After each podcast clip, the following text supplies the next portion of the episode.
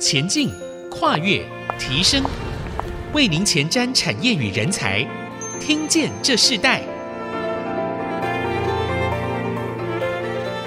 这里是 IC 之音竹科广播 FM 九七点五，我是主持人郭兰玉。你现在所收听的节目是《听见这世代》。我们在这个二零二三年的开始，也是在这个新春的这样子的一个月份里头呢，我们今天特别要跟大家分享自有品牌的创立哦。那我们知道，在有限的情况下，品牌的定位很重要，所以我们今天再度为大家邀请到的是赫曼咖啡的创办人王进忠。从精品咖啡机到有香甜回甘的咖啡豆，赫曼给人一种贴近客人的温馨享受。所以今天我们来谈谈赫曼咖啡的品牌定位。如何建立客户群，以及因应环境需求，他们在近邻减碳下做了哪些努力？我们先请赫曼咖啡的创办人王进忠董事长跟我们的听众朋友问声好，王总你好。好，各位听众朋友，大家好。上次曾经听到你精彩的一个创业的故事，那在这一集特别要请你跟我们谈一下。其实，呃，赫曼咖啡它就是一个品牌了。是。那你知道在台湾要做一个自创品牌是不容易的。是的。就像啊、呃，我们常常知道咖啡有非常多的国外的进口的品牌，甚至可能呃国际型的这个品牌都在台湾。我们可以看到，因为咖啡人口喝咖啡的人口是越来越多。是。那你当初做赫曼咖啡这个品牌的时候，你经历一个什么样的事情？你怎么去进入一个品牌，并让人家很清楚知道你在做这件事情？是好，品牌这件事情在我们咖啡产业不外乎可能是叫研究星巴克，因为它是非常指标，所以当时我就研究了星巴克为什么可以流行全球五大洲，那这个品牌还屹立不摇。那我就拆解了一个一些关键因素是，星巴克的产品你只能在星巴克的场域才买得到。因为关键，他就是他，他就是制造商，嗯，所以他的每一样的东西都是自己的，呃，对，他也甚至有委托给人家做代工，也都是要做他自己的。所以我当时就想说，如果我要做品牌的话，我起码我要先拿到台湾的总代理，然后等于是这个咖啡馆所有的东西，等于就是我们赫曼自己的。所以你也不会在任何一个地方买得到，这样的品牌建立才有意义。不然的话，你品牌建立就只是一个图像跟名称，但是你店内所贩售的产品，任何地方都买得到。所以我就当时在新竹创的时候就已经确定一件事情，就是我一定要朝进口方向做。那所以赫曼的品牌的由来，也是来自于叫做呢，星巴克这个名称来自于白金记。里面一个人物的名称。啊，那这本《白金记》啊的作者叫做梅尔赫曼，所以赫曼的由来就是《白金记》这本作者。你因为一本书。啊，对，没错。啊，因为这本《白金记》哈，好像是一个大副的名称，叫做星巴克，对，所以呢，我们公司的名称就取就取自于那个呢。星那个星巴克啊，这个名称的这个白金记的作者梅尔赫曼，是，所以赫曼的由来是这样。那你自己在创立品牌的过程中，你经历什么样的挑战呢？嗯，品牌在经营来讲，第一件事情就是说，在我们个人有限的资金情况下，但是你自己要创品牌，要同时哦从国外去拿代理的话，它必须有哦。第一件事情就是品牌的命名，其实就是。呃呃，我们就找品牌设计师跟他讲我们的创业理念。哦，我们的咖啡机是德国的，烘豆机是德国的，技术也是来自德国，所以他就取自德国的乡村土。我们就是我们商标是这样子来的。那名称我也跟他讲哦，诶，我希望要能够有没有机会做成那个像台湾星巴克这样子有名，所以他这名称命名就这样来。那至于第二项挑战是商标出来，我要印刷在所有文宣品，那就多了。那结果品牌没花多少钱，单印刷就花了百万了。饭具纸杯、咖啡豆袋、提袋等等的，反正一切都要印上去啊。第二部分呢，那我要从国外拿代理的话，第一件事情一定要很大的资金。纵使资金解决了，进口进来你还要找客户，所以我是反过来，我是先找客户，手头握有庞大的客户之后，在跟国外谈代理。你是指咖啡豆还是咖啡设备？咖啡机，咖啡机设备。对，原料取得比较没有难度。对，但是设备它有难度。设备除了要有要有呃资金门槛，还有一个设备到了台湾之后，它有维修门槛，也有保护门槛。咖啡生豆它顶多就是资本操作，你的资金够庞大，你采买的生豆金额就一定会低。但是设备又不是单纯资金解决就好，因为它还有后续的维修保养。就像现在很多人买了一台咖啡机，但都不知道原来一年需要保养一次。就跟汽车干是一样的，嗯、对。嗯，那我自己看到你在你的产业里头，我们看到你自己有烘焙机，烘焙机。那这个烘焙机里头是非常非常大型的设备，你甚至建制了一个咖啡观光工厂。是的。我们可不可以谈这个部分？这跟你的品牌有什么关系？好，呃，我觉得品牌它本身就是最大的把关者。我的概念在这里，品牌的定义是说。我的品牌商誉只要一印上去，在这个产品上面，就代表说，业者我自己已经把品质把关到最完美状态。不管从卫生条件啊、烘焙啊各整个过程，所以我们基本上整个烘豆厂区有分叫做生食区跟熟食区。熟食区本身就应该在低温底下包装，同时之间我们也尽量做到社会跟爱地球的责任，就是近零排碳，尽量要做到零。所以我们的烘豆过程中里头一定会产生很多的烟嘛，所以我们采用工业用水洗机，所以我们的排烟制成是。完全没有烧炭，是零碳排做处理的。因为你要把烟处理掉的话，通常都是采用叫做后置燃烧器。但是你燃烧一般呢，小型机会吃电，但到大型就是烧瓦斯。那你瓦斯一烧，为了要让那个烟跟味道不见，你烧了瓦斯，其实就是在排碳。那我觉得我们还是要尽一下企业责任，爱护地球嘛。所以如何把说这个烟如何透过呃，用什么种方式处理是可以不要去燃烧瓦斯排碳，所以后来就观察，就是用工业用水洗机就可以做得到。哇，你你自己对这些设备是非常的清楚的哦。非常。那那在这样的过程中，你也自然就进入了自动化、数据化。是。其实这就是一个这个时代最重要的一个企业的转型。是。但是你已经在这几年就已经开始做了。我是提早做了。提早做嘛？嗯。那这个跟你的品牌。的相对应帮助你的品牌有什么样的的益处呢？呃，第一件事情，我觉得就回归到一个让一个商标它到底要传递消费者什么的概念。第一件事情，我们赫曼呢，它就是做到了，就是呢零碳排放的烟的处理嘛。第二件事情呢，我们尽可能也是做到叫做一级节能，所以我们的厂区已经是台电跟我说，我们是一级节能了。已经很省、很省、很非常省了哈。那第三件事情是说呢，那我们这个品牌，我们已经架构在我们班目前呃，我所知道好像新苗我们是唯一合法烘豆工厂。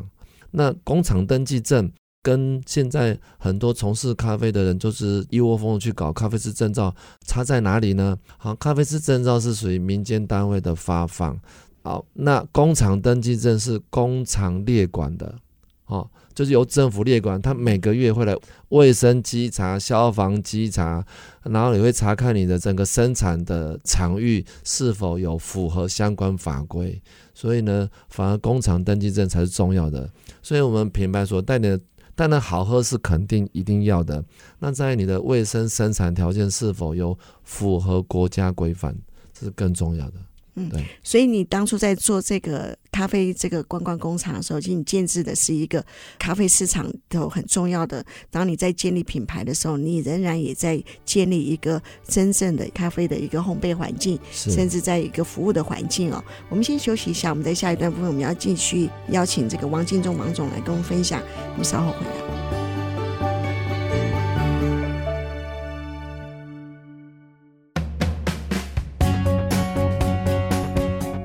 各位听众，大家好，我是赫曼咖啡创办人王敬忠。二零二三年台湾咖啡市场未来的走向和竞争力，疫情的这两年其实已经重创了所有开咖啡馆的业者，但也有非常棒的未来。它的未来就是必须创造取货点，就掌握未来的竞争力。欢迎回到《听见这时代》，我是主持人郭兰玉。今天在《听见这时代》节目里头，我们从这个咖啡的一个市场里头来看台湾咖啡的品牌创立到它的创新服务的一个过程啊。那我们今天特别邀请到来宾是赫曼咖啡创办人王敬忠王总。那我们知道赫曼咖啡就是台湾一个自创的一个品牌，而且非常特别哦。他在新竹扎根了十三年。那我们看到他从一个咖啡一个生活饮品，到整个其实他真正在做的就是一个进口商的一个工作。他不但进口了设备，而且不只是咖啡设备，他也进口了茶叶的这个设备啊，还有就是意大利的这种烘炉，对不对？呃，窑烤炉，窑烤炉的设备。嗯、那我们看到他在设备这件事情上，呃，是他非常重要的一个营业的关键。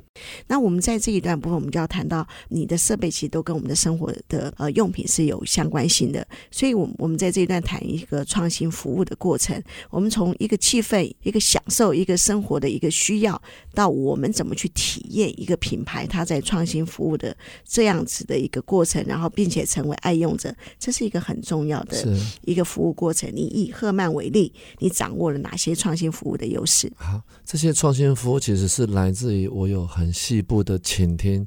消费者跟支持我们客户的声音，像客户说啊，你的咖啡机，因为我们是做创新服务，是买豆送机嘛，是为了要解决客户家里面的设备。好、哦，它的档次不够高，其实很难表现出一杯在我们咖啡馆里面所体验到的这杯完美的这杯咖啡的制作，所以我们才会做了一个创新，就是咖啡机用免费送，而且不是送最便宜的，是送最贵最好的，而且是德国的，就像双 B 车也是来自德国的概念啊、所以我们送了一个德国最棒的一台咖啡机，所以才能够萃取得很完美。当消费者告诉我说啊，你机器都送我了，老板。维修跟保养我们还要自己出钱哦。我说好，你的声音我听到了，我会在明后年跟未来工厂落成之后，我会一并纳入为考量。所以，我们现在的我们的客户呢，年度保养不用钱，维修故障更换零组件通通不用钱。诶，这不会是你一个人做嘛？所以你的团队你怎么去训练他们？所以我们的团队每个人都会都会做哦，不，我们家小姐也会。啊、好，那当然，客户呢，他也跟我说，哈、老板，我们来这里，这里车很难停，座位区不够多，我想要介绍朋友来你们这边坐坐，你们都没有位置坐，所以为什么后来我们建置工厂的时候呢，总共有六百平这么大？原因是呢，也是倾听客户声音，要让他有这个环境优美、气氛佳，然后又好停车，所以呢，我们的客户来我们这喝咖啡，我们是免费请他喝的。这个打破一般人咖啡馆干，咖啡馆就是要来付钱的，买一杯咖啡就要付钱，我们是免费。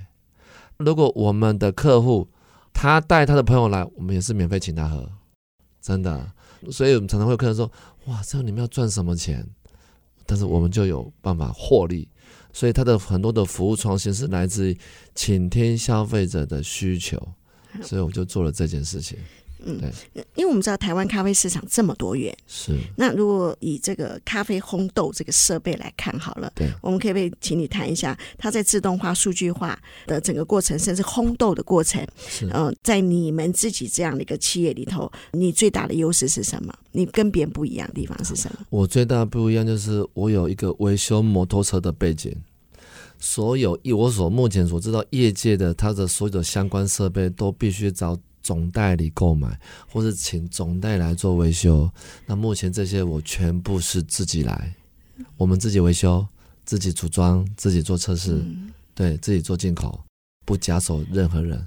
所以把这些所有省下来的钱，才有办法回馈给我们支持着我们十三年往前迈进的客户。好、嗯，那我们如果以这个咖啡烘豆设备，最常知道它要烘生豆啊，从生豆到整个过程，你们是怎么做的呢？哦，好，那因为我很观察，我觉得烘咖啡豆这整个场域哦，我觉得应该要让更多的消费者去清楚的了解，所以我创了业界第一件事情是整个烘豆空间，我们是用透明玻璃隔间墙，所以消费者或者我们客户来参访，他可以看到呢，整个从生豆、烘豆、包装的这个流程一目了然。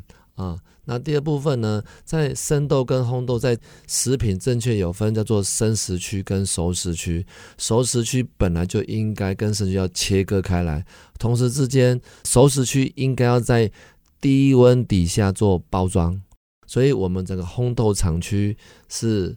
开冷气在低温底下是在二十一到二十三度底下进行，所以每一颗咖啡豆都是吹冷气。那咖啡豆为什么要吹冷气？因为体恤员工很热嘛？啊，其实不是的。咖啡豆它通常在烘焙过程中里头预热，它气孔会打开，所以我们用吹冷气让它快速的降温。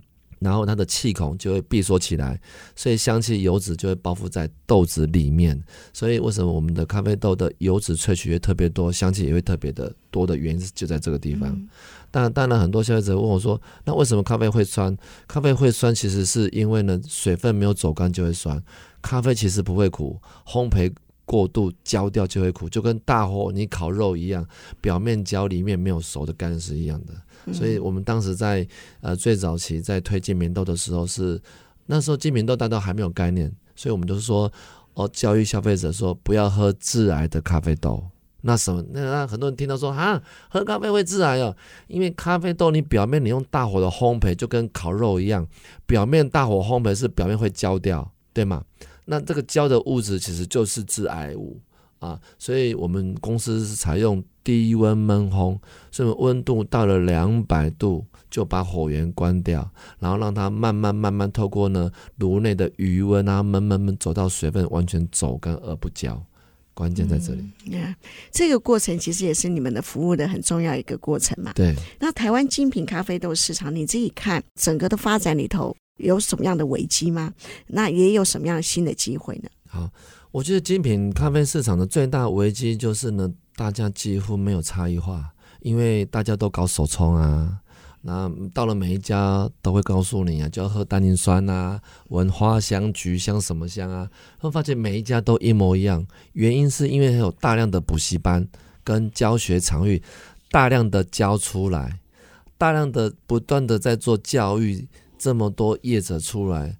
这些潜在危机就是这些是大量的竞争对手被复制出来，但是也因为这么大量的一个结果，也造成每一个开店的业者其实很难做到独特性跟差异化。到了哪一家，大家讲的都是差不多，但我看到的机会是哪里？因为呢，要做到呢，叫做呢规模经济，它必须要做到标准化。所以呢，我们手头上代理这个咖啡机品牌，它是专为精品咖啡豆而。诞生出来的咖啡机，所以它可以完完全全表现出精品豆的味道。精品的定义是什么？精品的咖啡豆，你们把它想象农产品就好了。农产品其实精致农产品，它正确来讲，它表现的是清淡甘甜，就像是茶叶啦、水果啦、蔬菜啦，种植海拔高，它就会甜。所以精品咖啡豆，它在国际公司一千二以上归类叫精品豆，它表现的也是在甜度，不是酸度。纵使是最酸的水果叫做呢柠檬嘛，柠檬跟莱姆哪个贵哪个便宜？莱姆比较贵，因为莱姆比较甜，所以正确来讲，精品豆要表现在甜度，不是酸度。哇，哎，这是一个。我我我想很多喝咖啡的人，搞不也也也知道，但是能够喝到真正的这种有甜度的咖啡也并不容易哦。那我们看到从一个咖啡的这个饮品市场来看一个创新服务，这也是一个非常深奥的企业经营模式里头很重要的关键。我们先休息一下，我们在下一段部分我们要继续呃，请王进忠王总来跟我们分享。呃，我自己看到从一个咖啡的这个台湾创立的品牌，谈到一个复合式经营。甚至在呃，你们不只是做咖啡设备的进口了，也做了这个黄金童谣的进口，甚至茶叶的进口。这些是你看到一个什么样不一样的复合经营的模式？我们下一段来分享，我们稍后回来。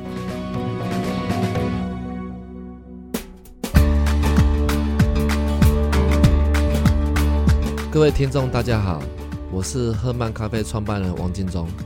二零二三年精品咖啡文化的创新力。来自你能够提供多少咖啡机在每个家庭用户，你就是最棒的创新力跟绝对的创新优势。欢迎回到《听见这时代》，我是主持人郭兰玉。今天在《听见这时代》节目里头，呃，我们邀请到现场来宾是赫曼咖啡的创办人王敬忠王总来到我们节目。嗯、呃，我相信很多人，尤其是在年初的时候，咖啡可能会成为我们的礼物。我自己周遭很多的朋友，他们常常会在新的一年的开始哈，选新的咖啡豆，不一样的一个咖啡机，哎，这都常常在我们生活周遭里头是发生的事情。但是我们看到一个咖啡市场相关的上下游，甚至周边的跨界跨领域，是非常多不同的变化。那我们在这一段，我们就要特别请王总分享你自己的这个台湾自创的品牌赫曼为例好了，你的复合式行销的模式有哪些？那你你为什么会这样子来结合？比如说，说你不只是有咖啡机，你甚至有黄金铜窑的这样子的一个进口设备。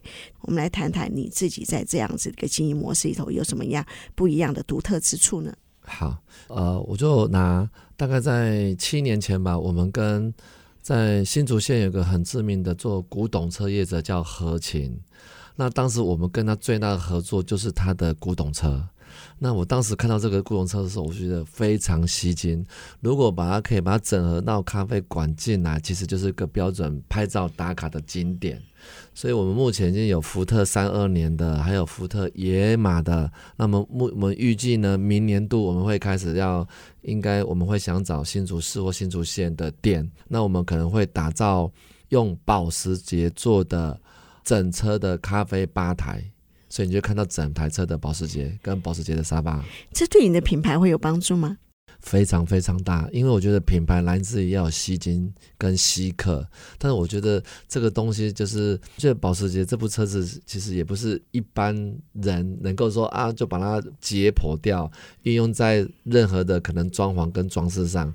那因为我们跟车厂这边其实我们已经连接了七八年了，所以那当然车厂这边也想要做其他的转型通路。除了说运用在车子的钣金件，也想运用在服务业，所以目前有跟罗董这部分已经有深度的，已经配合了七八年，所以我们预计二零二三年我们就会开始展直营或是加盟，啊，会做这个动作。那在产品的连接部分，那当然我们本身自有那个工厂，那当然。很多同业也会想找我们做代工，但是我就想要跳脱这种同业代工。所谓的同业是说一样都是做咖啡的，所以我就跳脱了另外一种方式的代工是，诶，我就想说，我手上有这么多公司行号的客户，到了年节是不是要送礼？那送礼的过程中里头，不会就是去外面去找嘛？但是这些礼品跟他公司完全不相干，也没有办法绣上他公司的商标或是产品，所以我就想到呢，诶，我们这种绿挂咖啡包，如果我可以印上某公司它的商标或是他公司的产品，把它印在上面，除了可以送年节送给员工以外呢，还可以送给相关上下游的客户。那咖啡这种东西，反正就是人人喜欢嘛，哈，所以又可以做一个对这个企业主一个商标跟打广告，我觉得效果非常好，所以后来就推荐了几个客户，结果用下去效果之好。嗯，所以我们也可以看到王总他们的这个品牌啊，他们帮很多可能是有 invent 的，对，对不对？也有企业他们可能要做一些新的推动的，他就跨界了，等于跨界的一个结合，对，还可以斜杠。但这种很重要的一个契机，因为我们我们听见这时代还是以产业为主啊，它其实制造厂很重要。没错，因为我们工厂已经都建立了嘛，也有也有工厂登记证，所以会变成说，呃，等于说两个品牌的结合，就是说我。印上 A 公司的名称，但是我背后还是必须印上制造工厂是谁，所以还是印上去。呃，这样子就等于是有一点像联名动作，其实效果非常好。嗯，在台湾做这个咖啡制造的这个工厂多吗？这样子的一个关卡，这种制造工厂的认证，它是一个门槛高还是门槛低的？其实呃，一个过程，门槛非常高。我讲烘豆这区块哈，在什么样情况下你必须生产工厂登记证？就是你的使用，你的你的生产面积超过三十平米，三十平米就是除以三点三，大概是七平左右，你就要生产工厂登记证。那如果七平如果没有超过的话，还有第二项，你的用电超过三千瓦，也要生产工厂登记证。当我听到第二条的时候，我都傻眼了。哪一个家庭没有超过三千瓦，所以肯定都要生产工厂登记证，不是只说烘豆超过三千瓦，是你这个生产的场域所有用电超过三千瓦，你就必须申请工厂登记证。那几乎全中枪，所以当时我也问了那个所属机关，我就问他，我说那那整个新竹县到苗栗有谁是有符合你所讲的这些条件？他就默默的就没有说话了。然后我又补了一枪，我说不会全部都没有人合法吧？他就默默的看着我微笑点了下头。嗯，所以我才说哇，原来目前。全新竹县市到苗栗只有我合法，嗯，太夸张了。是，那因为它的它的关键意义，它必须要有工业用地，对，嗯、然后必须要有叫做建物保存登记证，你才可以申请工厂登记。那工厂登记，因为我已经完成登记，才发觉我的用电几乎快快乘以三倍，嗯，然后我的房屋税。因为是工厂登记，所以我的房屋税是三倍。嗯，所以我整个了解完之后，我发觉根本是在惩罚合法，鼓励非法，因为非法都没有这种问题啊。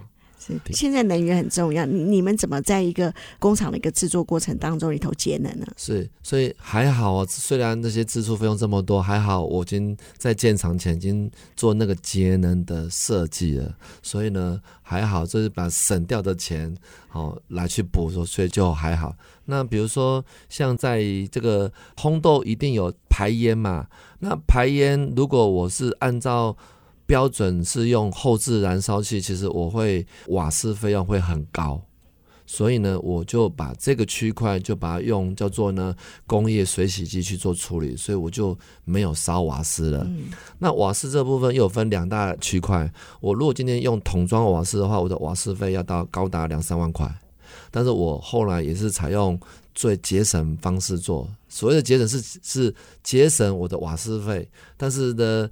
我是签了天然瓦斯管线，但是签这个这一条的费用很高，花了近一百万，我那就造成我每个月的瓦斯费大概是两千块上下，嗯，我就差很多喽，从瓦斯费两三万变成大概只有两千块上下，就差了十万八千里了。是，对所以其实做一个工厂的基础设备是非常重要，它必须要有一个前瞻性和未来性。是的，你你自己已经在咖啡这个产业已经做的这么专精了，你为什么还要再进入到窑烤的这个部分？好，那个窑烤面包之后，其实我发现有分两大区块啊。如果咖啡馆要生存，纯卖咖啡生存，坦白讲是不可能。所以你注意看，所有的咖啡馆都斜杠，不是卖餐啦、就卖早餐啦、卖中餐啦、啊，好一卖一堆，对吗？哈。但是我觉得卖餐这个部分呢是更糟糕的，因为我的人力降不下来，因为你的人力需求是在用餐时段，我马上点，你必须马上做，是不是人力降不下来？但是用餐时间过后，人是不是就闲闲的？所以老板很痛苦。所以那我看到的就是呢。面包甜点本身是跟咖啡是最搭的产品，但是我们又不是传统的面包师傅，所以我看了一下，就是窑烤面包挂上“窑烤”两个字，其实它客单价非常的漂亮。那它的种类又不用做很多，但是它的关键是因为窑烤技术太高，因为你你放一根柴、两根柴、三根柴的温度是不一样，所以很难做到技转。所以后来就从意大利进口了铜窑进来。嗯。那你不会买面包又送机器吧？哎，这个蛮好的 idea 哦，我下次可以，我可以那个把这个这种行销再把它纳入进来哦，这是属于创新服务哦。是，但是我自己看到王总最重要的，在这个赫曼这个品牌里头，很重要，它其实就是一个设备商，一个设备进口商。其实设备跟原料商，原料商嘛，对不对？对你会开始做这个窑烤，也是因为你们进了这个意大利的这个黄金铜窑。是的。那这个设备其实家庭或应该是卖场使用，什么都可以使用的。没错，我也是个偶然机会呢，有个客户呢住山上，因为很潮湿，他都说：“哎，有没有小台的？”那刚好那一年工厂有出小台的，他就买了小台去。我说：“你买小台摇摇要干嘛？要做面包吗？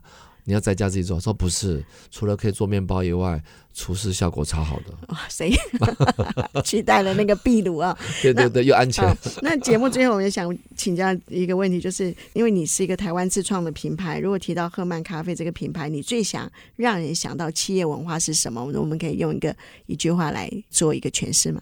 好，我们整个创业的最大的精神跟品牌精神，就是用我们的热情改变喝咖啡的习惯。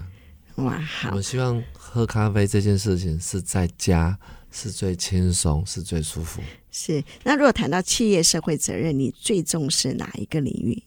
哦、呃，我个人比较重视比较弱势家庭，因为我本身是弱势家庭成长的小孩。我觉得这，我觉得弱势家庭小孩并不是说要捐钱给他，而是要给他钓竿，让他自己有能力去钓鱼。嗯是，所以在这个区块，其实当我有能力的时候，嗯、我还蛮常去做一些付出。呀，我看他前阵子做了很多更生人的青少年的呃协助，对不对？对。呃，我我想在他的创业故事里头这么多的传奇，然后我相信在他人生的社会责任里头，他更想帮助。当年如他哦、呃、还不知道自己该做什么，一个这么小的年纪就开始出来工作，甚至想着创业这样的事情的对象里头，可以鼓励呃很多他可能在辅助的这些对象，让他们可以自己开始起来做一些他们自己在人生中很重要的一个起点的创业的开始。那我们今天非常谢谢赫曼咖啡创办人王敬忠王总来跟我们分享，在这个咖啡品牌这个市场里头，谈到了创新服务的经营，甚至谈到。咖啡的这个品牌里头，他们所连接的复合式的很多的经营的一个不一样的思想和模式。我们希望台湾品牌越来越多，而且更多的可以进入到国际。好，我们也期待这样子的一个发展，可以看到这样的成就。那我们今天非常谢谢呃王进忠王总来到我们节目跟我们分享。我们听见这时代，我们下次再见，拜拜，拜拜。